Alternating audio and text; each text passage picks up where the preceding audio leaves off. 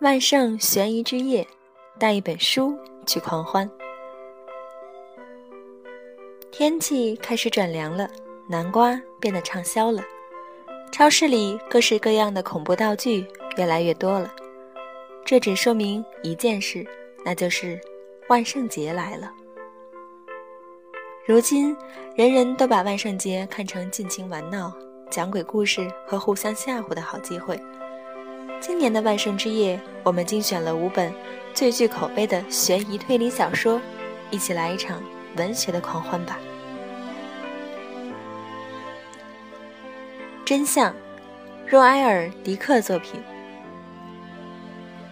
如果说近两年欧洲最当红的悬疑推理小说，那就非《真相》莫属了。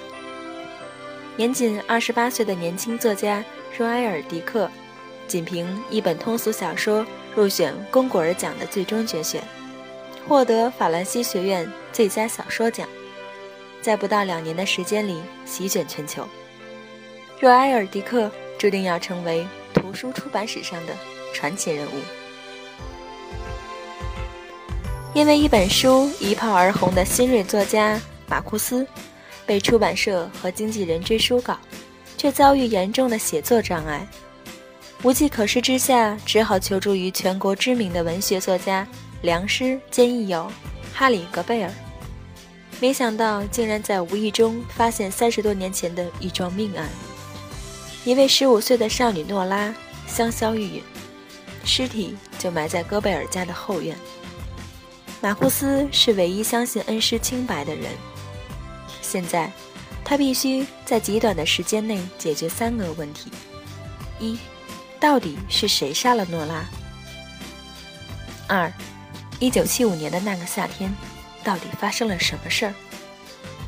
三，要怎么靠写作一本书来救人？别相信任何人。S.J. 沃森作品。如果你怀疑身边最亲近的人为你虚构了一个人生，你还能相信谁？你看到的世界不是真实的，更何况是别人要你看的。二十年来，克里斯的记忆只能保持一天。每天早上醒来，他都会完全忘记了昨天的事情，包括他的身份、他的过往，甚至他的爱人。克里斯的丈夫叫本。是他在这个世界里唯一的支柱，关于他生命中的一切，都只能由本告知。但是有一天，克里斯找到了自己的日记，发现第一页赫然写着：“不要相信本。”达芬奇密码，丹布朗作品。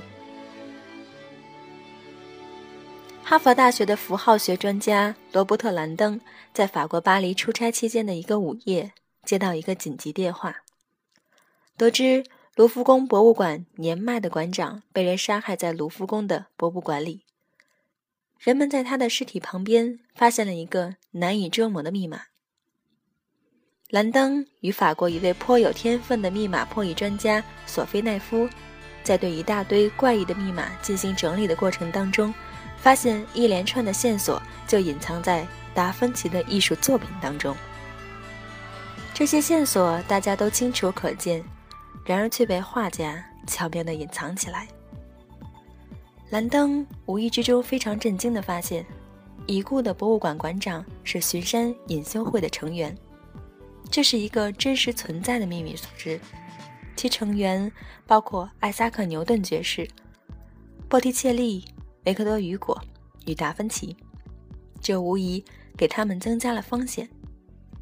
兰登感觉到他们是在找寻一个石破天惊的历史秘密，这是个数世纪以来就证明了的，既能给人启迪又很危险的秘密。在这场足迹遍及巴黎以及伦敦的追逐中，兰登与奈夫。发现他们在跟一位始终不露面的幕后操纵者斗智斗勇。他们必须解开这个错综复杂的谜团，否则巡山隐修会掩盖的秘密那隐藏了多年的令人震惊的古老真相将永远消失在历史的尘埃之中白夜行东野圭吾作品。多年以前大阪的一栋废弃建筑中发现一名遭利器刺死的男子案件扑朔迷离。始终悬而未决。此后的二十年间，案件滋生出的恶逐渐萌芽生长，绽放出恶之花。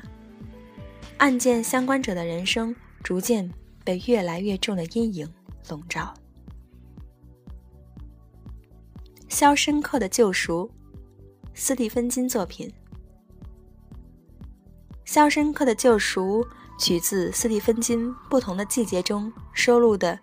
与他海华斯及肖申克监狱的救赎一篇，透过监狱这一强制剥夺自由、高度强调纪律的特殊背景，来展现作为个体的人对时间流逝、环境改造的恐惧。结局有基督山伯爵式的复仇宣泄。